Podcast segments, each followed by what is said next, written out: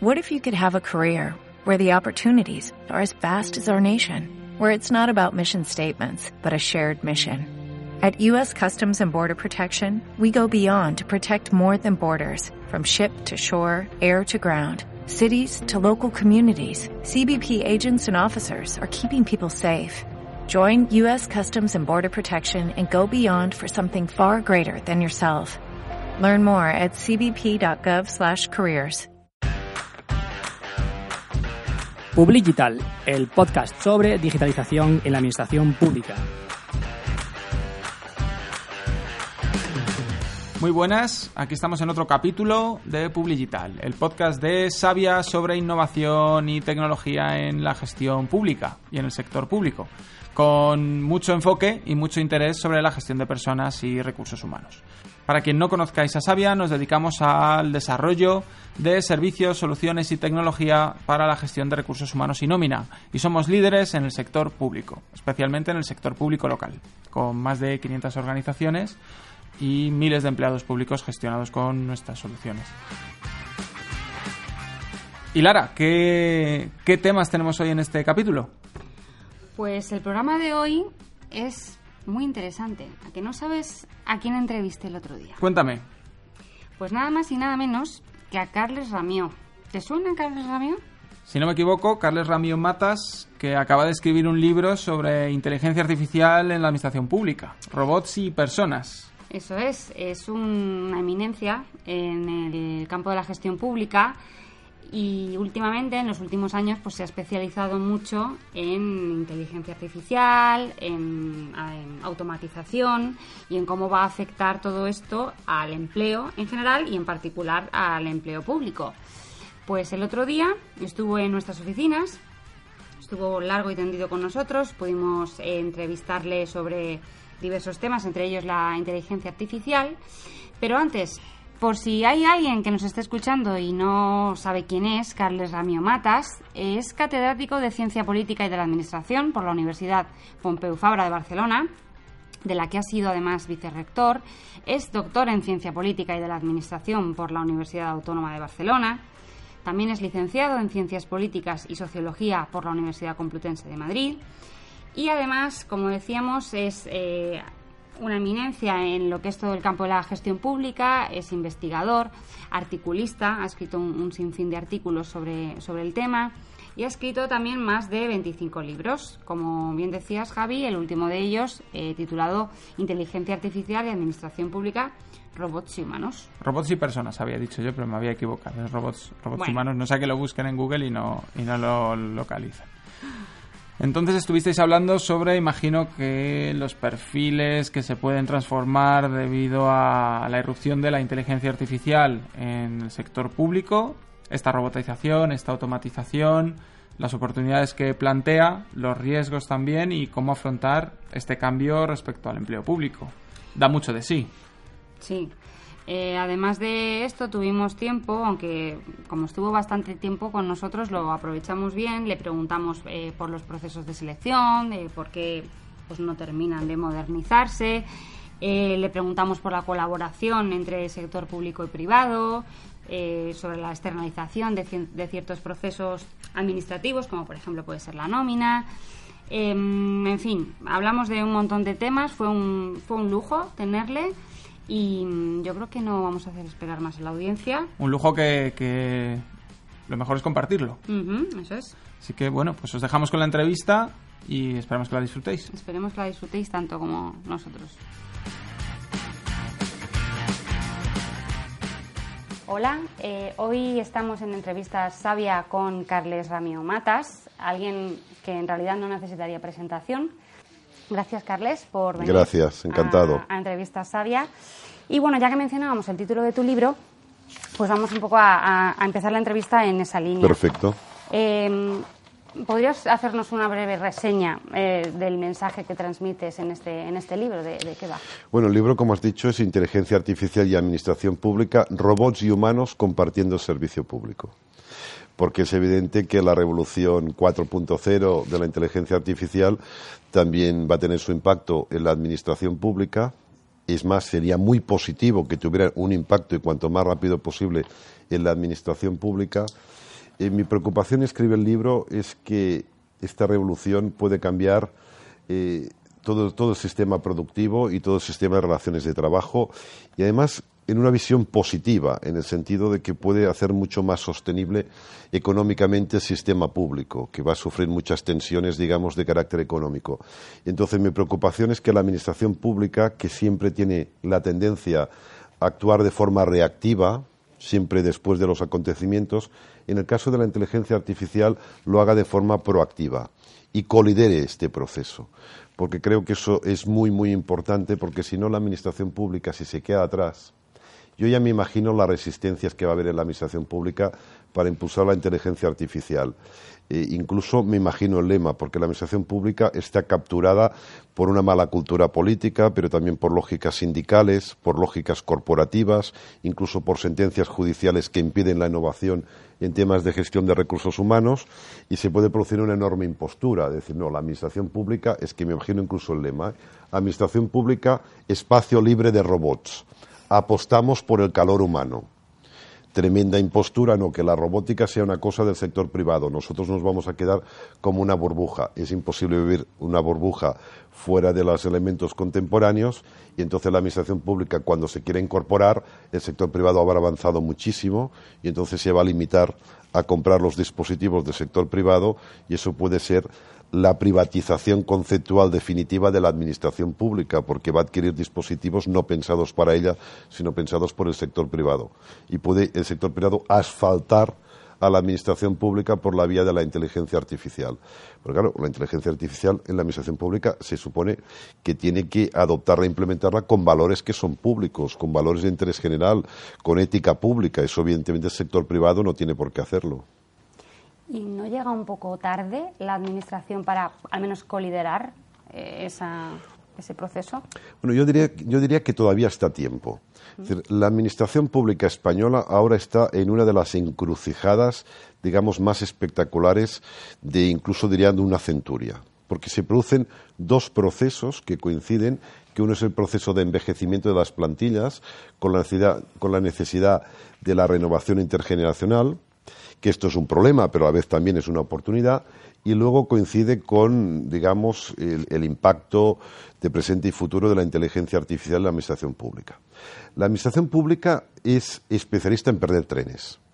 Hemos perdido el tren de apostar por la dirección pública profesional, hemos perdido el tren de tener una administración pública claramente meritocrática sin tantas presiones clientelares, hemos perdido el tren de tener más refinamiento institucional por la vía de la transparencia, rendición de cuentas y evaluación de políticas públicas, etcétera. Olvidémonos de los trenes que hemos perdido, no lloremos más por ellos, pero lo que tenemos que estar pendientes es ahora de agarrar estos dos trenes que están por venir, por en el caso que no nos incorporemos a estos trenes de una forma sólida y solvente, entonces sí que la administración pública puede perder definitivamente el tren de la historia. Y de las decisiones que tomemos en los próximos cinco años puede depender fácil los próximos sesenta años de la administración pública española. Por lo tanto, poca broma. Y esos dos temas además pueden ir muy interrelacionados, porque, mira, por el tema del envejecimiento, eh, ahora en España es un dato que, que es como secreto, pero son 3.200.000 empleados públicos.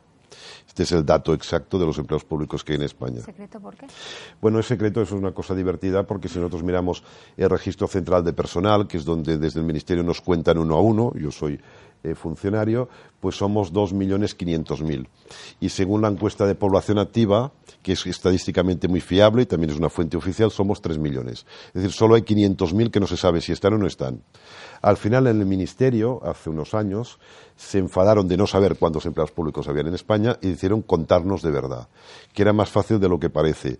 Consistía en mirar las cotizaciones a la seguridad social de los empleados públicos y las cotizaciones a MUFACE para los funcionarios del Estado. Y ahí le salieron todos y descubrieron, que eran que somos 3.200.000. Lo que pasa es que no lo han hecho público porque tienen miedo a un titular que diga España ha crecido en 700.000 empleados públicos en un mes. Entonces, por eso no lo han hecho público. Pues bien, el dato es que de estos 3.200.000, la media de edad ahora son 54 años. Es decir, es una plantilla no envejecida, tremendamente envejecida. Claro, eso quiere decir que por cada uno que tiene 44, que no es un niño, hay otro de 64, con lo cual que está justo a punto de jubilarse. En definitiva, eh, está previsto que en los próximos 12 años se jubile un millón de empleados públicos. Y además coincide que son los puestos directivos y muchos titulados superiores, que son aquellos que tienen un enorme conocimiento. Y es un conocimiento que hay técnicas para intentar retener este conocimiento, pero es complicado porque es un conocimiento que se llama intuitivo, ¿no? Hay directivos que tienen intuiciones, no, la intuición no existe, es conocimiento experto y es un tipo de conocimiento que ni ellos mismos son conscientes que tienen y por lo tanto son psicólogos que tienen que ir a entrevistarlos para ir a buscar el conocimiento que el que lo posee no sabe que lo tiene, para transmitírselo a los más jóvenes. Eso va a ser muy difícil y tenemos que dar por hecho que se va a perder una parte de este conocimiento. Pero yo lo veo más como una oportunidad de que nos entre un millón de empleados jóvenes, muy bien formados, totalmente digitalizados y que van a ser los responsables de incorporar el mundo de la administración pública a la esfera de la inteligencia artificial. Eso puede ser una enorme oportunidad, pero para eso hay que hacer bien las cosas ¿eh? a nivel de relevo. Es decir, lo que no se puede hacer es lo que estamos haciendo ahora, que puesto que, que hay una jubilación, puesto que se repone. Vamos a ver, los actuales puestos de trabajo no van a ser necesarios en el futuro. A mí sí me acusa de ser muy elitista, pero la administración pública del futuro no hay ningún tipo de duda que sea una administración pública más pequeña y mucho más cualificada más pequeña porque porque todos los temas, digamos, más operativos van a ser objeto de externalización a organizaciones privadas con ánimo sin ánimo de lucro y además porque la inteligencia artificial y la robótica va a quitar muchos puestos de trabajo de este tipo. Con lo cual, los puestos de trabajo del futuro, en un 90% como mínimo, van a corresponder únicamente a funcionarios titulados superiores, con grado y máster universitario y una parte muy residual va a ser de personal sin cualificación, digamos, de carácter universitaria. Tampoco hay que hacer fetichismo con el tema de la universidad. Puede haber gente muy bien cualificada que no ha ido a la universidad, pero en todo caso puestos cualificados, que actualmente de forma formal en más de la administración pública es poseer un título universitario. Y esto lo tenía reservada la pregunta para el otro bloque, pero ya, ya que sale, em, la cuestión es que se siguen convocando ofertas de empleo público en las que seguimos viendo una, una tasa de reposición que responde a sale cierto perfil, se va a jubilar un auxiliar administrativo y estamos convocando para sustituir a alguien haciendo ese mismo puesto, ¿no? Eso es tremendo. Tengo que pensar que una parte de estos puestos está pensado para plantillar los interinos que hay como medio millón de interinos, que está en una situación muy injusta y habrá que hacer una estabilización que siempre es complicada porque hay que hacerlo por canales meritocráticos y esto a veces no encaja, ¿eh? que los interinos que tengas todos realmente se puedan quedar pero en esta lucha está la administración pública por una situación injusta de mala relación de la administración pública por ese tipo de empleados que están en esta situación, digamos, tan precaria. Pero si realmente, que hay casos que sí, estamos convocando puestos totalmente abiertos, pensando en gente que viene de la calle, y son puestos, por ejemplo, administrativo, auxiliar administrativo o, digamos, tipo de conserjería, entonces esto es un auténtico disparate, porque son puestos de trabajo el de auxiliar administrativo yo creo que ahora ya no tiene ningún tipo de sentido y hace 20 años que ya no lo tenía. Pero son puestos de trabajo que como mucho pueden tener algún tipo de función en los próximos cinco años, pero en el resto, es decir, ahora tú convocas una plaza, se presenta un joven de 20 años, gana la plaza de auxiliar administrativo, puede ser útil dos o tres años y él va a tener una vida hasta el 2060. Eh, casi más de 40 años o 50 años incluso, porque creo que nos vamos a jubilar más tarde en los próximos años. Con lo cual puedes estar convocando posiciones a perfiles que van a estar obsoletos en los próximos 55 años. Eso es una auténtica barbaridad. Eso es hipotecar el futuro de la administración pública. Con lo cual, lo primero que hay que hacer es más o menos ver los puestos y grandes perfiles de puestos de trabajo que pueden hacer falta en el futuro y convocar este tipo de puestos no reponer automáticamente los que tienen, porque va a cambiar muchísimo. Yo en el libro este de inteligencia artificial hago, obviamente, es una estimación que es muy aventurada, ¿eh? porque en el fondo cuando estás hablando de análisis de prospectiva no deja de ser la forma académica y fina de llamarla la futurología, con lo cual lo que haces es sacar la bola y empezar a tener intuiciones.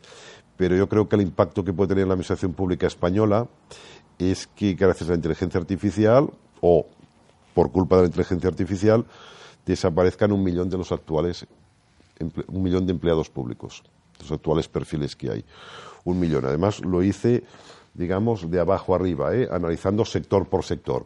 el tema de la seguridad con los drones, con los policías, digamos, robotizados. En el aeropuerto de Singapur los policías ya son robots, etcétera. ¿Eso en qué porcentaje puede afectar? En la parte más burocrática, que yo creo que va a ser susceptible de automatización. ¿Eso cuánto va a representar? Y al final me sale un millón, que va a sobrar por el impacto de la inteligencia artificial y la robótica. Pues bien, eso, ese millón habría que empezarlo a tener en cuenta, ¿no? De, empleos públicos. Fíjate que es una casualidad y es una enorme suerte y fortuna que tenemos que se nos va a jubilar un millón y van a sobrar un millón en los próximos 12 años. O sea, por el envejecimiento se jubila un millón, 12 años, y por el impacto de la inteligencia artificial y la robótica sobran un millón. Con lo cual, eso es una auténtica fortuna y suerte que ha venido por causas aleatorias, no buscadas, de que se puede robotizar la administración pública a coste laboral y social cero, porque se va un millón y sobra un millón. Luego, evidentemente, tenemos el elemento más positivo de que la inteligencia artificial y la robótica va a generar nuevos puestos de trabajo, que todavía no sabemos exactamente cuáles son los perfiles. Algunos economistas que son muy optimistas dicen que se van a crear más puestos de lo que se van a destruir, porque eso ha pasado con las tres revoluciones anteriores. Se destruyeron mucho, pero luego se crearon todavía más. En esta cuarta revolución no está claro que esto suceda y hay discrepancias entre los especialistas y muchos dicen que será la primera vez que se van a destruir más puestos de trabajo de los que se van a crear. En todo caso, en la administración pública eso no va a tener ningún tipo de impacto laboral ni impacto social. Y como mínimo, como mínimo, eso todavía es más especulativo. Yo digo que la inteligencia artificial y la robótica va a crear como mínimo 500.000 nuevos puestos de trabajo y hay que empezar ya a pensar en los perfiles de estos nuevos 500.000. Que como no lo sabemos exactamente, porque las profesiones del futuro detrás de la inteligencia artificial es imposible de preverlas. Mira, hace 12 años se inventó el iPhone. Cuando salió el iPhone nadie podía prever de que sería todo un yacimiento profesional los que se han dedicado a crear apps, aplicativos para el iPhone. En el mundo hay un millón doscientas mil personas, por cierto, bastantes decenas de miles en España que están trabajando en aplicativos del iPhone. Es un nuevo yacimiento profesional. Bueno, como estos van a suceder muchos con la inteligencia artificial. Con lo cual, como todavía no sabemos los perfiles, lo que tenemos que buscar es a la hora de contratar a los jóvenes unos perfiles más o menos de carácter polivalente, que tengan capacidad de reciclaje y de aprendizaje en el mundo digital y que puedan hacer tanto una tarea como otra en función de las contingencias que sucedan.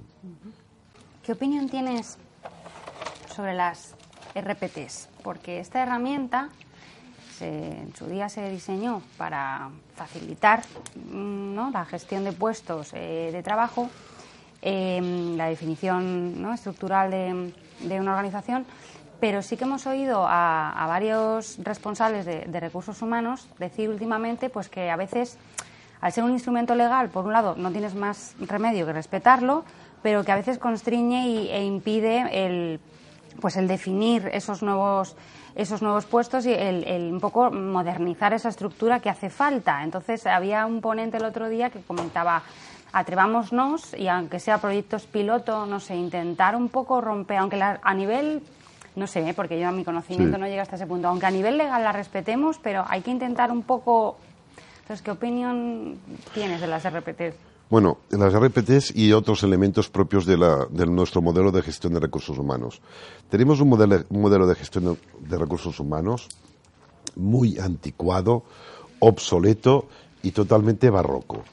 nos hemos dotado de instrumentos legales para buscar cierta seguridad jurídica y seguridad de los propios gestores de recursos humanos y al final lo que hemos conseguido es que estemos limitados y no tengamos ningún tipo de flexibilidad y además estos instrumentos estén totalmente capturados sindicalmente y corporativamente, con lo cual es totalmente imposible innovar.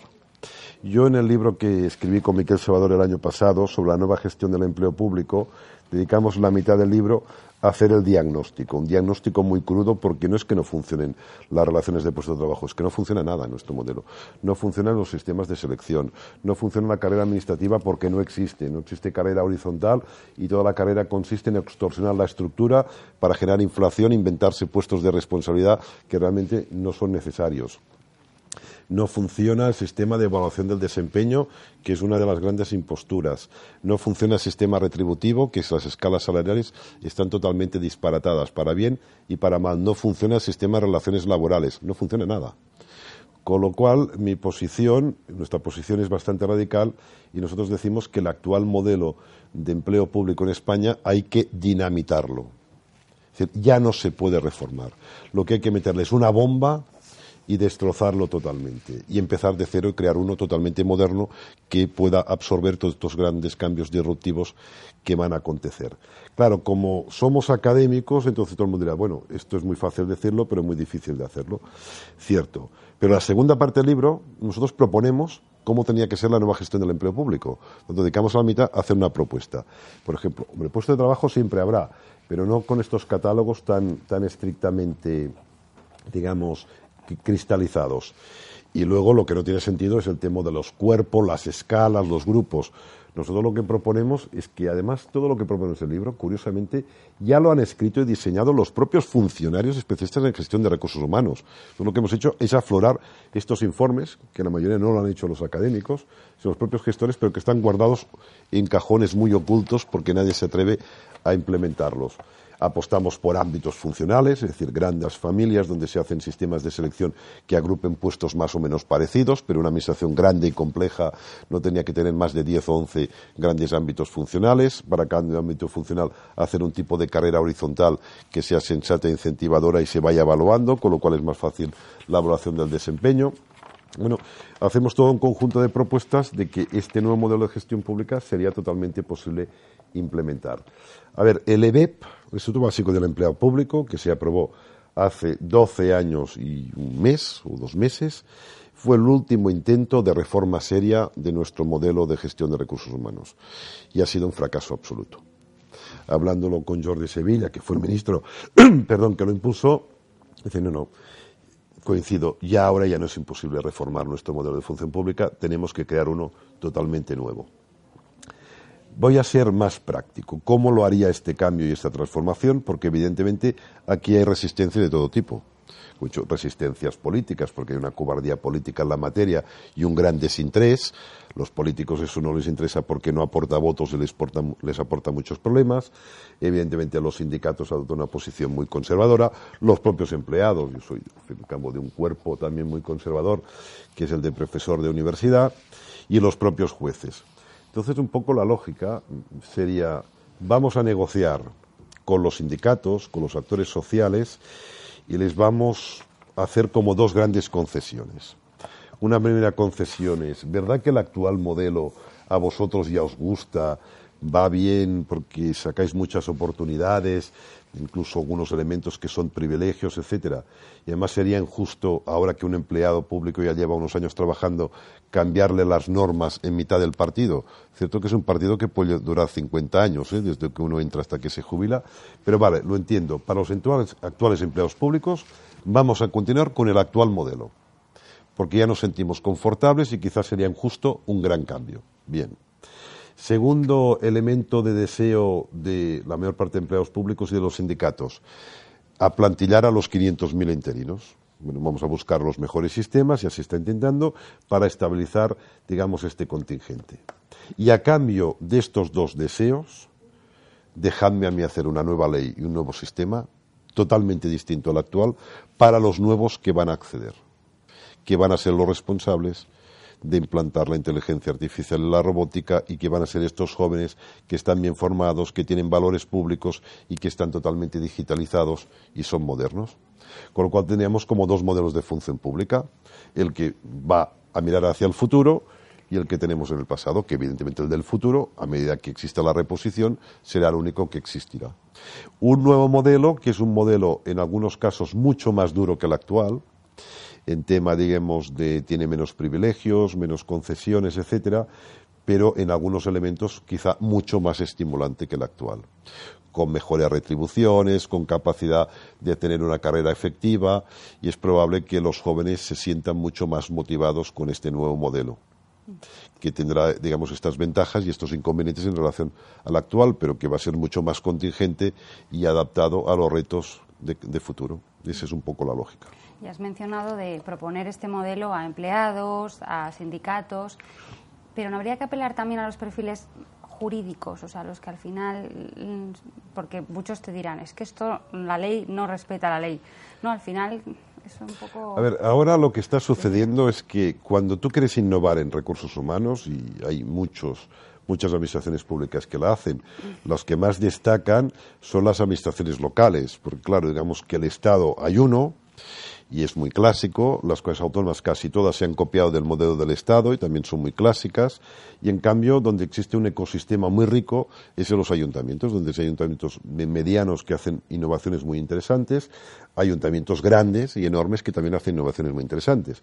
Sí, últimamente en temas de selección para tema de interinos se ha innovado mucho en el ayuntamiento de Sabadell, que sería un ayuntamiento mediano grande, pero también en el ayuntamiento de Barcelona, en el cual yo he estado colaborando con ellos el último año y medio y son capaces de crear instrumentos muy interesantes, por ejemplo, ámbitos eh, funcionales, familias de puestos, nuevos sistemas de selección, y entonces, primero, consiguen convencer a los políticos, que eso ya es como un milagro, pero lo logran.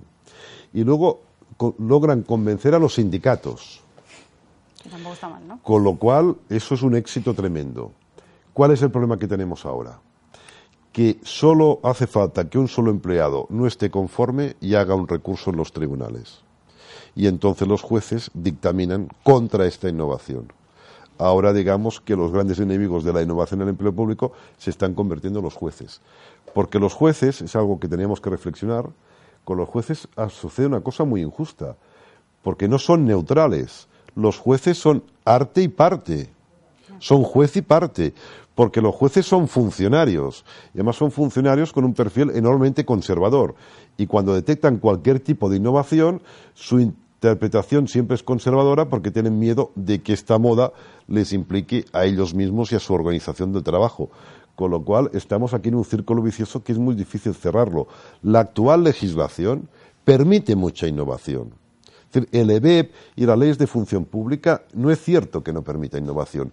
Lo que no permite innovación es la interpretación que hacen los jueces totalmente restrictiva en relación a estas innovaciones. Yo no sé quién tendría que dictaminar, pero jueces que son funcionarios que acaben resolviendo sobre la organización de los propios funcionarios, eso no es en absoluto neutral. Son juez y parte.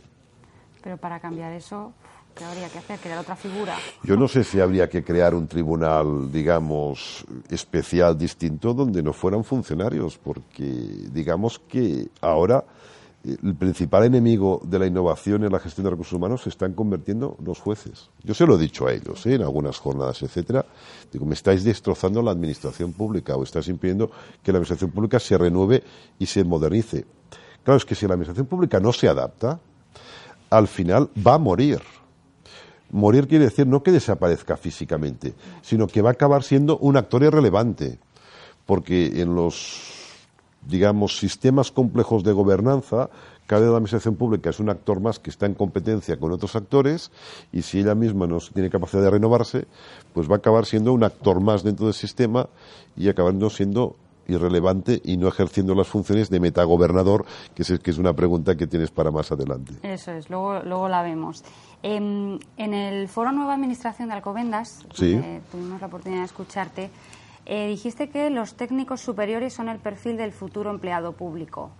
Eh, me gustaría un poco que desarrollaras esa, idea de técnicos superiores, a qué te referías y, y por qué es, bueno, técnico superior es una etiqueta que se utiliza en la administración pública, pero lo que me refiero es lo que decía antes, que el 90% de los empleados públicos en el futuro serán con nivel, no sé si con el título en la mano, pero con nivel de titulado universitario. Evidentemente habrán algunos que son especialistas, como la administración pública, evidentemente siempre tendrán muchos médicos, tendrán muchos docentes, etcétera, con su titulación, digamos, especializada, pero luego nos van a hacer falta muchos, digamos, funcionarios que ahora les llamamos del cuerpo general, técnicos superiores del cuerpo general, que tendrán que tener las habilidades y ser los actores centrales a la hora de renovar y modernizar la administración pública.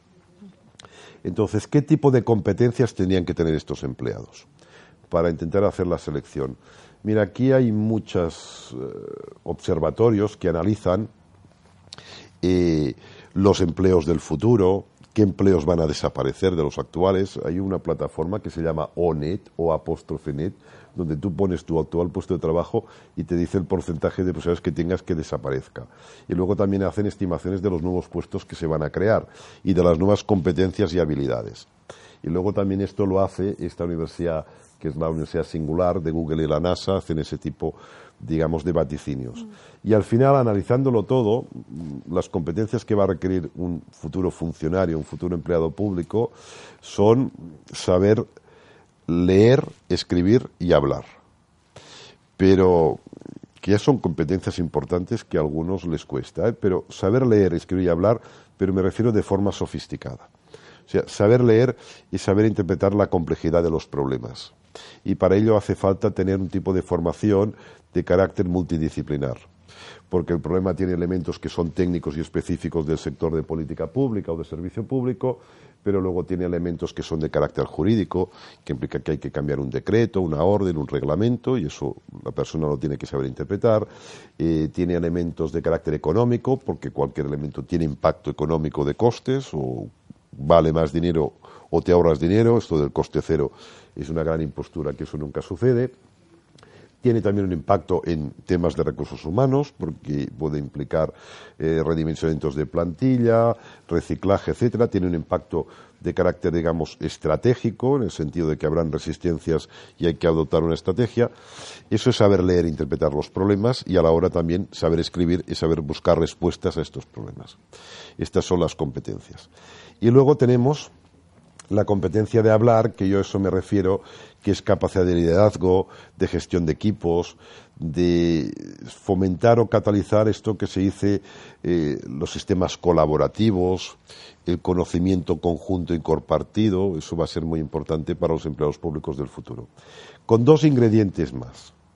Yo creo que el empleado público del futuro tiene que tener conocimientos de carácter humanístico, sobre todo filosofía las disrupciones que va a haber con estos cambios tecnológicos nos generan una enorme incertidumbre y al final el ser humano eh, se hace las grandes preguntas de la vida y eso te lo soporta y te da solidez la filosofía. Fíjate en un pequeño detalle, antes los gurús eran los del management, luego los gurús fueron los cocineros, ahora los gurús, los que tienen más impacto son los filósofos. Y luego también competencias en matemáticas. Claro, estamos en el mundo matemático de los algoritmos. La STEM, ¿no? Por lo tanto, todo el mundo tiene que tener. Y habrá que hacer otros sistemas de aprendizajes de las matemáticas. no puede ser que más de la mitad de la población quede fuera de la formación matemática como sucede ahora. Si haces letras o haces, digamos, artístico, ya no te, no te dan formación en matemáticas. No, las matemáticas es que no hay que impartirlas de forma, digamos, aritmétrica o instrumental, sino de forma conceptual, que todo el mundo lo aprenda porque vea las implicaciones que tienen las matemáticas. Porque las matemáticas en sí mismos ya lo hacen las calculadoras y los dispositivos. Lo importante es saber interpretar la lógica y el mundo de los algoritmos. Todas estas competencias que mencionabas, em, creo que es difícil detectarlas en los candidatos cuando los procesos de selección en la administración pública son como son. Em, ¿Por qué no replicamos, por ejemplo, el, modelo de la Unión Europea? Que hace poco mm. ha salido una. Sí, sí, ha salido una noticia. Eh, claro, el primer cambio que teníamos que hacer, es decir, aunque no seamos capaces de cambiar nuestro modelo de función pública, sí que teníamos que cambiar con efectos inmediatos los sistemas de selección.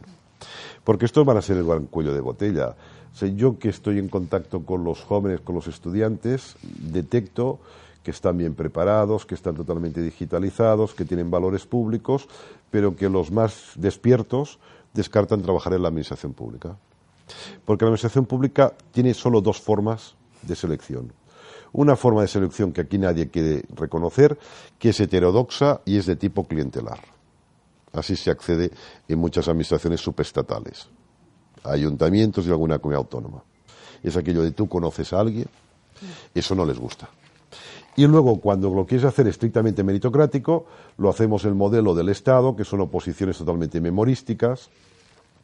Y los jóvenes actuales son gente sensata y no quiere pagar este peaje.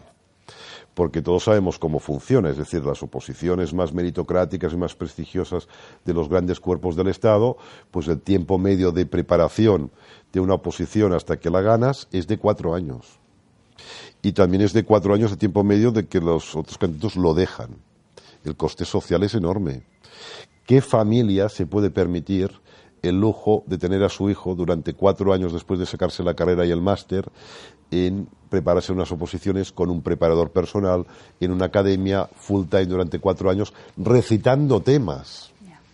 Con lo cual hay una crisis enorme de vocaciones donde el ministerio hace toda la propaganda que queráis y se presentan no sé cuántas decenas de mieles en nuestras convocatorias. Bueno, eso es otra impostura.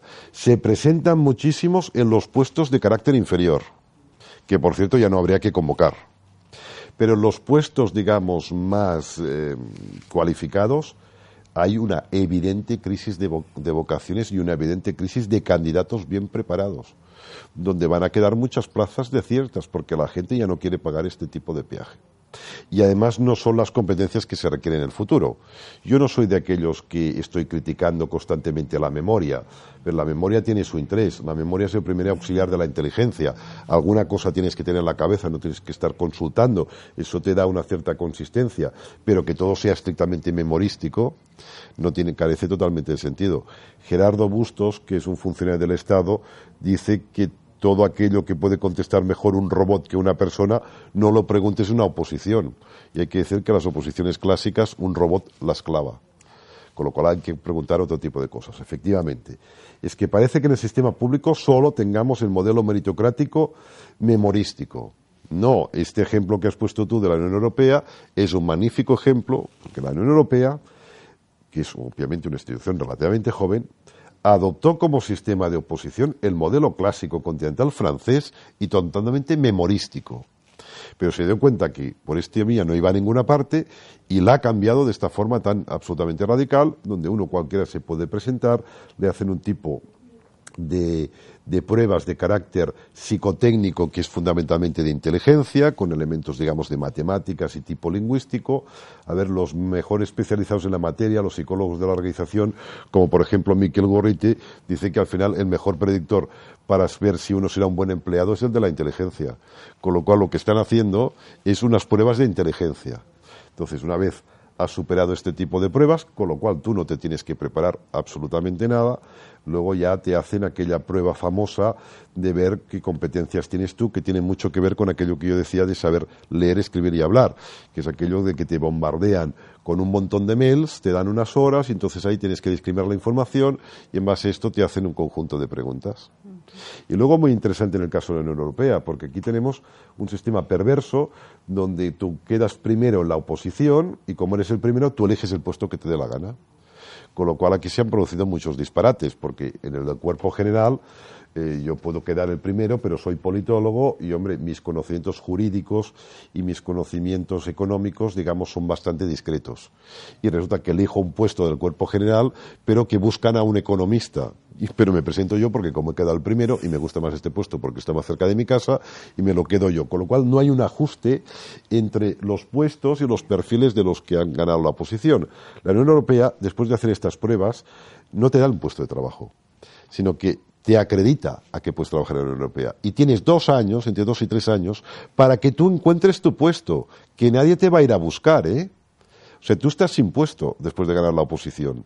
Y tú tienes que presentarte a todas las convocatorias que tiene la Unión Europea, presentando tu currículum y haciéndote el seductor para que ellos se comprometan contigo en un puesto de trabajo determinado. Y eso hace que se ajuste totalmente los puestos de trabajo con los perfiles que tienen que ocupar estos puestos. Este sentido, es un sistema, digamos, un poco, digamos, duro ¿eh? para los candidatos, porque en España cuando has ganado la oposición y haces una tremenda fiesta y eliges dónde vas a ir. No, aquí de fiesta nada. Aquí tienes que empezar y a unos les cuesta, ¿eh? al final todos se acaban colocando, pero les cuesta que les contraten y tienen que aprender incluso competencias y hacerse seductores y hacerse valer para determinados puestos. Bueno, eso es la Unión Europea, pero hay otros muchos sistemas que son también el modelo alemán, en España no creo que tuviera éxito, pero es un examen de más o menos general, luego cuatro años a prueba y un tribunal muy duro decide si ha rendido o no ha rendido y te quedas ya fijo o no te quedas fijo. Seguramente en España esto no funcionaría. Eh, tienes el modelo belga, que es un modelo más tipo headhunters. Existen modelos para ámbitos muy elitistas, como por ejemplo bancos centrales o agencias reguladoras, que lo que hacen es que ellos mismos convocan un máster, que los propios de la agencia son los profesores, y convocan, por ejemplo, 30 plazas de máster, eligen a los mejores expedientes académicos del país y los tienen durante un año impartiendo un máster. Y durante aquel año los evalúan con los trabajos, con las presentaciones, etcétera, y ellos se quedan a los 10 mejores. Y dice, bueno, esto también es un despilfarro, ¿no? Porque los 20 que no entran, ¿qué sucede? No, los 20 que no entran todos encuentran trabajo rápidamente, porque trabajan en el sector regulado es una lógica de win-win. Es decir, si yo soy la agencia reguladora de telecomunicaciones, yo elijo a 30, los formo a estos 30, me quedo los 10 mejores por consenso del cuerpo docente y los 20 restantes los va a contratar Telefónica o Vodafone, etcétera, porque ya les he hecho el trabajo de selección previo y de formación, la agencia reguladora dirá, bueno, entonces está trabajando para las empresas. No, porque a la agencia reguladora le interesa tener directivos públicos, perdón, directivos privados en el futuro que conozcan cómo funciona su agencia y conozcan las reglas públicas y de defensa del bien común y el interés general. Un sistema win-win donde todo el mundo gana. Es curioso, pero gana más dinero los que no entran dentro de la agencia reguladora que los que entran en la agencia reguladora. Por tanto, hay muchos mecanismos públicos y que son meritocráticos y que, por cierto, tienen mejor, digamos, predictibilidad que las oposiciones, porque claro, las oposiciones clásicas que hacemos en España, eh, montamos toda esta tangana de cuatro años de preparación o lo que sea, y al final resulta que los análisis de psicología de la organización dicen que acertamos menos del 40%. Es decir, de los 10 que entran, cuatro bien, pero seis no tanto. De todas formas, los de de la organización dicen que seleccionar personal es la técnica más difícil. Dicen que la mejor técnica que hay, que tiene que ver con análisis de inteligencia y que vinculado al puesto de trabajo que tiene que ocupar el candidato, eh, preguntando cosas específicas, pues su nivel de fiabilidad es del 70%. Es decir, en, tres de cada diez casos, aunque lo hagas lo más científico posible, te puedes equivocar. ¿eh? El modelo perfecto tampoco. Modelo perfecto es lo más complicado que hay en recursos humanos.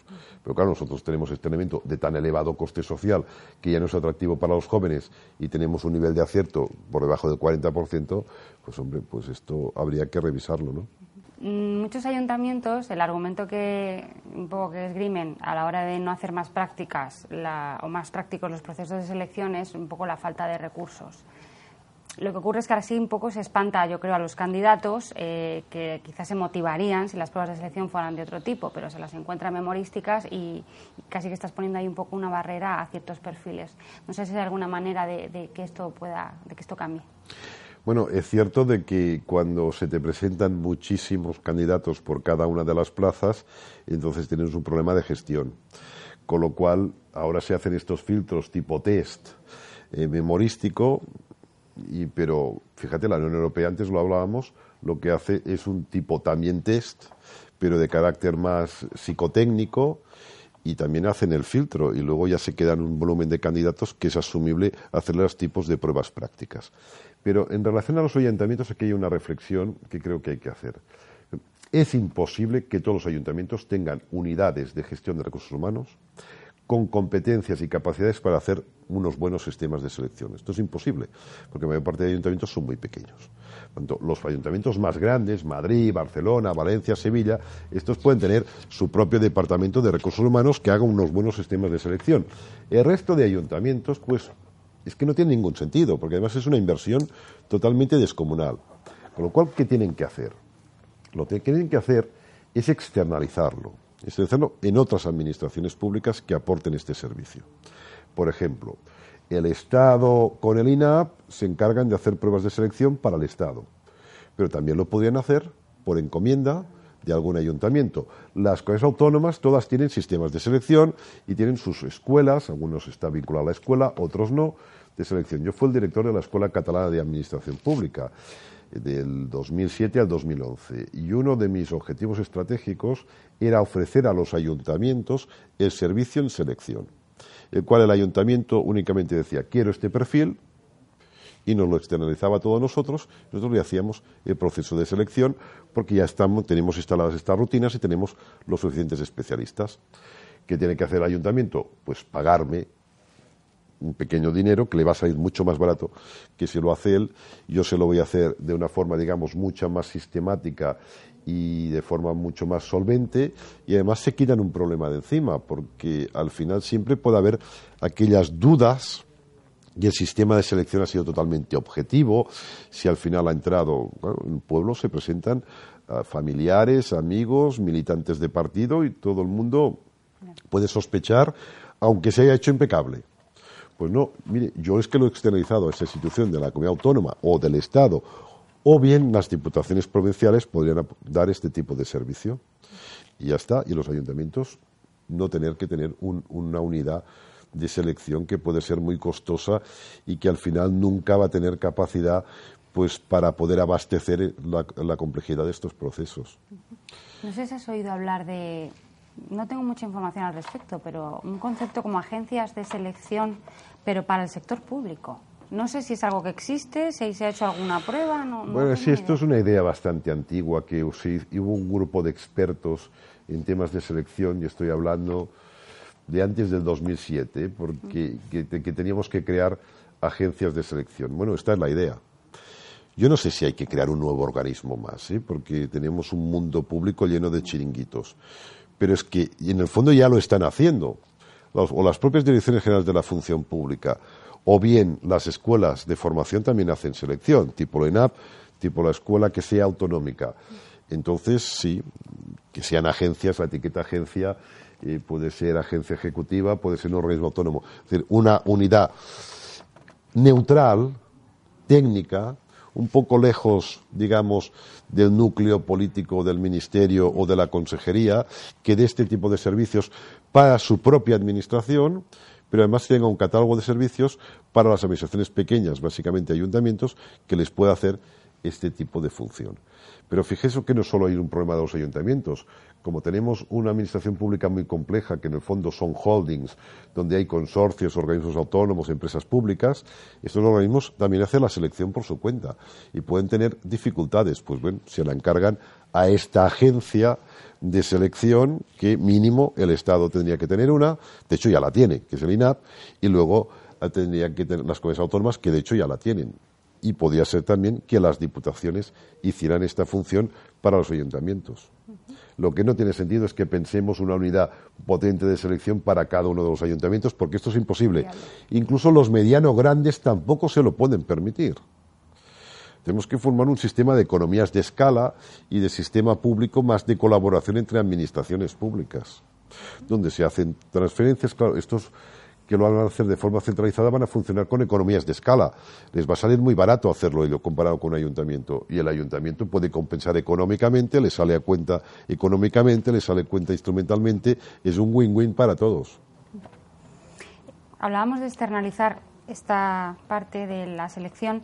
Em, me consta que un tema que también te interesa bastante es el de la externalización de procesos. Em, de la administración pública hacia externalizarlos para que agentes privados eh, se encarguen de algunas de estas de estas tareas. Eh, ¿Qué opinión?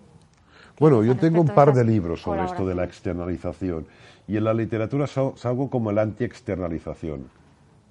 Esa es eh, la interpretación que te han hecho. Esa es la interpretación que me han hecho los de SADE, que ellos son a favor de la externalización. Y eso, no es cierto.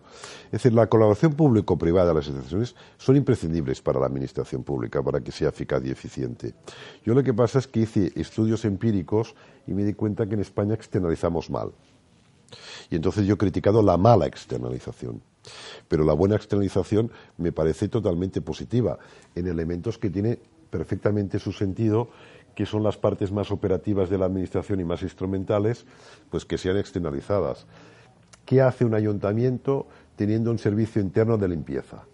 o teniendo un servicio interno de jardinería. Cuando hay empresas del sector que están especializadas, que lo hacen mucho mejor y además gozan de enormes economías de escala porque lo hacen para muchos ayuntamientos. Por tanto, externalizar tendría que ser más barato y con mayor calidad. Pero ¿qué sucede en la práctica? Que esto no funciona así. De hecho, incluso el Tribunal de Cuentas, que por pobrecitos no se enteran de nada, pero el Tribunal de Cuentas tiene un estudio donde demuestra que en municipios medianos los municipios que tienen internalizada la limpieza, es decir, lo prestan ellos directamente, les sale más barato que los que lo tienen externalizado. Y eso es un contrasentido. ¿Por qué? Porque hemos externalizado mal. Entonces, si tú externalizas sin controlar bien estos sistemas, eh, los actores privados lo que hacen es bajar la calidad e incrementan el precio. Y tenemos, digamos, un sector privado que trabaja para la administración pública muy poco disciplinado por culpa de la administración pública que no ha planificado bien este proceso y no lo ha controlado y evaluado. Pero si se hiciera bien, obvio que estas lógicas de colaboración público-privada son totalmente necesarias, sanas, incluso imprescindibles. nosotros eh, el argumento que nosotros defendemos para un proceso como es la, por ejemplo, el ciclo de nómina, ¿no? Hacer la nómina y otras tareas administrativas que a recursos humanos le consumen mucho tiempo. es decir, si las empresas son potentes, son serias, son leales, también tienen valores públicos y su objetivo es conseguir un beneficio que es totalmente legítimo y que sea razonable, pues entonces yo no le veo ningún tipo de problema.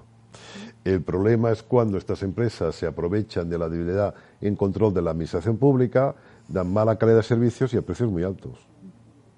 Claro, según la Comisión Nacional de los Mercados y la Competencia, en un informe que sacaron en enero del 2015 y que a mí me impactó mucho, dice que la administración pública, cuando contrata al sector privado, paga unos sobrecostes del 25% sobre el precio medio del mercado.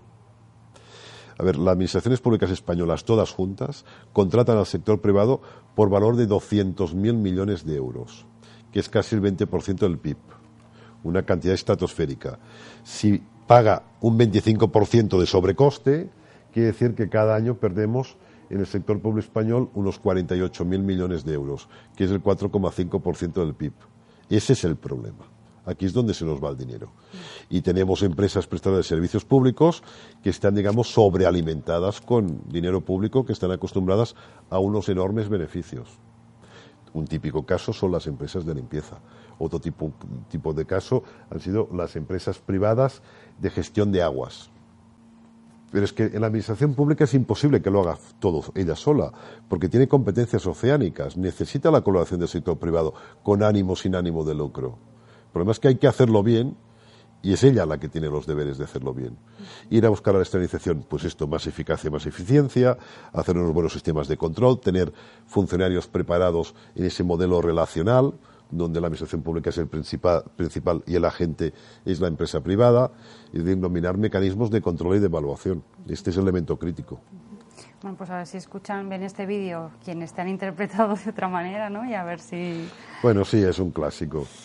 Em, antes, hablando de la inteligencia artificial, me he quedado con ganas de preguntarte, eh, porque hablabas de que, de que eh, o sea, no, no, queremos que la administración pública, esos, eh, la inteligencia artificial la tenga que subcontratar toda, los algoritmos, el desarrollo de esa inteligencia artificial para no quedar en manos completamente del sector privado, ¿no? que ya lleva avanzados eh, unos pasos. Em, mm, yo me pregunto cómo se programa, en el caso de que ya la administración pública se ponga las pilas y empiece a desarrollar, que ya lo está haciendo en algunas iniciativas, pero cómo se programa una, una máquina, un algoritmo para que tenga valores públicos y esa vocación de servicio al, ciudadano? Bueno, eh, es el proceloso mundo de los algoritmos. ¿eh? Fijaros que ahora a nosotros nos deciden nuestra vida los algoritmos, los algoritmos privados, pero ya empiezan a haber algoritmos de tipo público.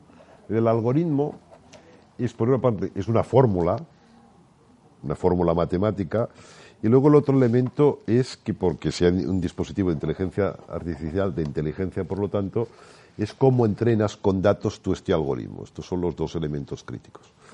Con lo cual yo digo, hombre, los algoritmos privados eh, no tienen que ser exactamente igual, o los públicos no tienen que ser exactamente igual a los privados, porque aquí tenemos muchos algoritmos que pueden discriminar por muchas razones. Y la administración pública, por ejemplo, un valor básico es que no puede discriminar bajo ningún concepto.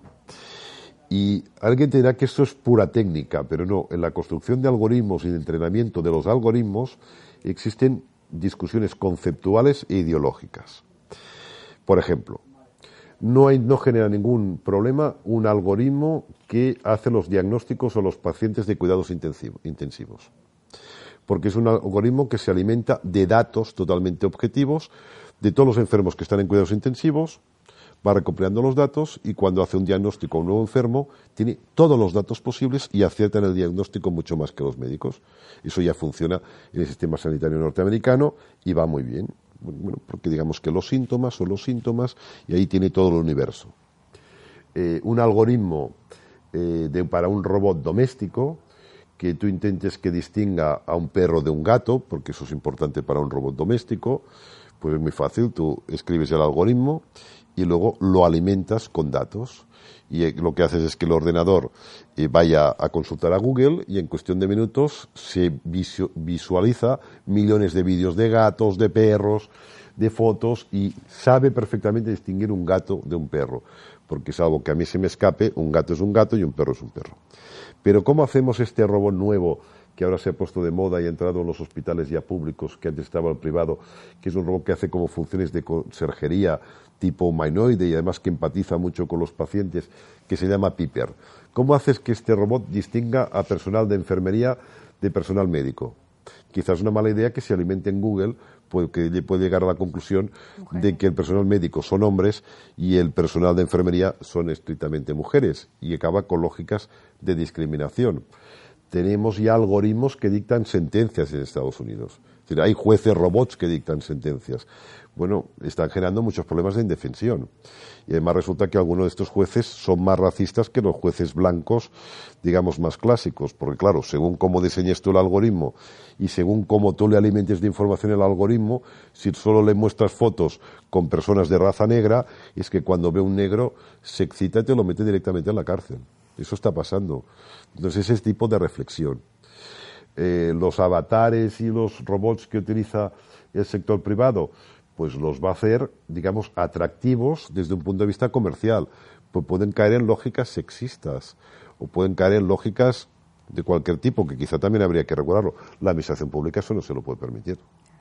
Por tanto, yo, por ejemplo, ahora no es un tema que yo domine, pero teníamos que reflexionar sobre el diseño de los robots. Porque si empezamos a generar robots de tipo humanoide que pueden parecerse muchísimo a las personas, quizá tendríamos que hacer algún tipo de regulación para proteger a las propias personas. Me explico, un niño puede tener problemas de confusión si está hablando con un robot o con una persona. Un anciano o un discapacitado, tendría que haber un sistema para que la gente supiera identificar perfectamente que esto es un robot y no una persona de tipo humanoide, porque pueden acabar siendo muy, muy, muy parecidos, para que la gente no se confunda de que está hablando con un ser humano. Bueno, eso habrá que hacer estándares de diseño de robots, es decir, que los robots puedan ser, digamos, agradables a la vista, pero que quede claro que son robots, porque tienen que imitar a los seres humanos. Por la administración pública no puede implantar directamente todos los algoritmos y todos los sistemas de entrenamiento del sector, pero tiene que hacerlo con valores públicos propios. Y una vez aprenda, incluso con estos valores, regular al sector privado para que también sigan algunos de estos valores porque pueden tener un enorme impacto. Claro, aquí estamos ante elementos, por eso decía lo de la filosofía, elementos de tipo ético y moral. No quiero entrar en asuntos escabrosos, pero a nadie se le puede escapar que dentro de pocos años habrá más interacciones sexuales entre personas y robots que entre personas. Bueno, ¿cómo lo regulamos esto? Evidentemente es el ámbito que está más avanzado, ¿eh? igual que pasó con Internet. La pornografía, con la robótica, los robots sexuales. Bueno, ¿solo regulas o no regulas? Bueno, esa es una de las grandes preguntas. ¿Adoptas una posición liberal y que cada uno haga lo que le dé la gana? Pues es muy seductor y me parece muy bien. Pero quizá habrá que ver que no sabes si estas personas programan los robots de una forma rara, no sabes si estarás generando un tipo de parte de la sociedad que puede comportarse como, como si fueran manadas porque tienen una educación sexual pues muy muy sesgada con estas relaciones que tienen los robots y luego cuando salen pues son asociales o disfuncionales bueno esos elementos habrá que empezarlos a reflexionar desde el ámbito público Y bueno, el profesional encargado de entrenar esa, esta inteligencia artificial y este algoritmo, pues es otro de esos profesionales que van a hacer falta ¿no? en la administración pública. Claro, los que se enseñen algoritmos y los entrenadores de robots, estos van a ser dos oficios, pues claramente emergentes. Que puede ser que haya ayuntamientos que escuchen este, este podcast o vean este vídeo y digan que les suene un poco esto a ciencia ficción, supongo, ¿no? A ver, eso suena a ciencia ficción, pero ya ha llegado, ¿eh? O sea, en los hospitales ya está Piper, que hace funciones de conserjería y que, por cierto, se amortiza solo medio año. Lo que es el sueldo de un conserje, medio año, pues esto es lo que vale el robot. Y además es un robot que sabe captar emociones y cuando ve el paciente que anda asustado, lo anima, lo tranquiliza. Si el paciente está un poco dicharachero, él también entra y además la gente está encantada, ¿eh? tiene una memoria prodigiosa porque dice, ah, es verdad que usted hace 30 días visitó al médico, ¿cómo le fue? La gente está encantada con este robot. Eso en el mundo de la sanidad, evidentemente las operaciones, muchas de ellas ya se hacen de forma totalmente robotizada. Pero, como he dicho, en el aeropuerto de Singapur los policías ya son robots. Es que el gobernador de Dubái ya es un robot. Es que hay robots que están dictando sentencias en Estados Unidos. Es que todo este mundo ya ha llegado. Sí, que en el futuro. No, en Japón se han presentado robots a las elecciones. Claro, no se pueden presentar los robots a las elecciones, pero se ha presentado un tipo, persona física, un ciudadano, que dice: Yo voy a hacer todo lo que me diga este, que es el robot. Para alcalde y para diputado. La Unión Europea ya el año pasado dio una regulación y una persona jurídica a los robots. Con lo cual ahora ya hay personas físicas, personas jurídicas y robots regulándolo ¿Es una buena idea? Pues la Unión Europea está muy preocupada porque cuando proliferen los coches autónomos, pues si te atropella un coche, ¿quién te va a pagar, digamos, qué seguro? El seguro de que un lío espectacular. Entonces la Unión Europea dice, ya está, le damos personal a los robots y todos los robots tienen que tener un seguro y paga directamente el seguro. ¿Es una buena idea? Pues no sé. Es esa complejidad, porque en el fondo quizá la Unión Europea ha obrado capturada por las aseguradoras que van a hacer el agosto, ¿eh? asegurando millones y millones de robots y quizás estén responsabilizando a los que serán los culpables, porque si te agrede un robot, pues quizás la culpa es de quien lo ha diseñado, o quien ha hecho el software, o quien lo ha comprado, quien lo ha alterado. Y ahí se va a diluir responsabilidad, no, ha sido cosa del robot y lo paga el seguro del robot. Entonces son elementos que ya están en la mesa y en la discusión y que ya existen. En Noruega un robot lo echaron porque rendía mal bueno, habrá que empezar a pensar sistemas meritocráticos de acceso de robots en la administración pública. Porque pasa que van a entrar todos por la vía clientelar, todos de la misma empresa. Tenemos que hacer unas oposiciones, ¿no? También en los robots. Algún tipo de prueba de tipo meritocrático. Habrá que hacer un régimen disciplinario. Habrá que prever eh, departamentos de recursos humanos donde gestionen los robots y las personas. Y además cómo conviven robots y personas. Yo al principio de escribir el libro tenía la intuición de qué duro va a ser en el futuro estar trabajando rodeado de robots. Y ahora he llegado a la conclusión que en el futuro todo el mundo va a querer trabajar con robots y nadie va a querer trabajar con personas. Porque los robots son mucho más dóciles y son totalmente fiables.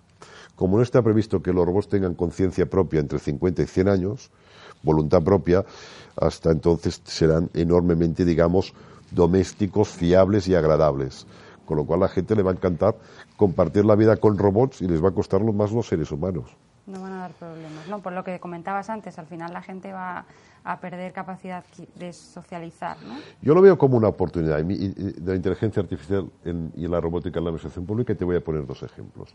Uno, hay una parte de la administración pública, vosotros lo conocéis muy bien, que es estrictamente burocrática y que siempre hemos luchado con ella contra la burocracia. No, es que hay una parte de la administración pública que es burocrática y tiene que seguir siendo burocrática, porque es lo que da la tramitación de expedientes, licencias, todos los temas de disciplina. Tienen que ser burocráticos y estandarizados porque lo que da seguridad jurídica y trato igualitario a la sociedad.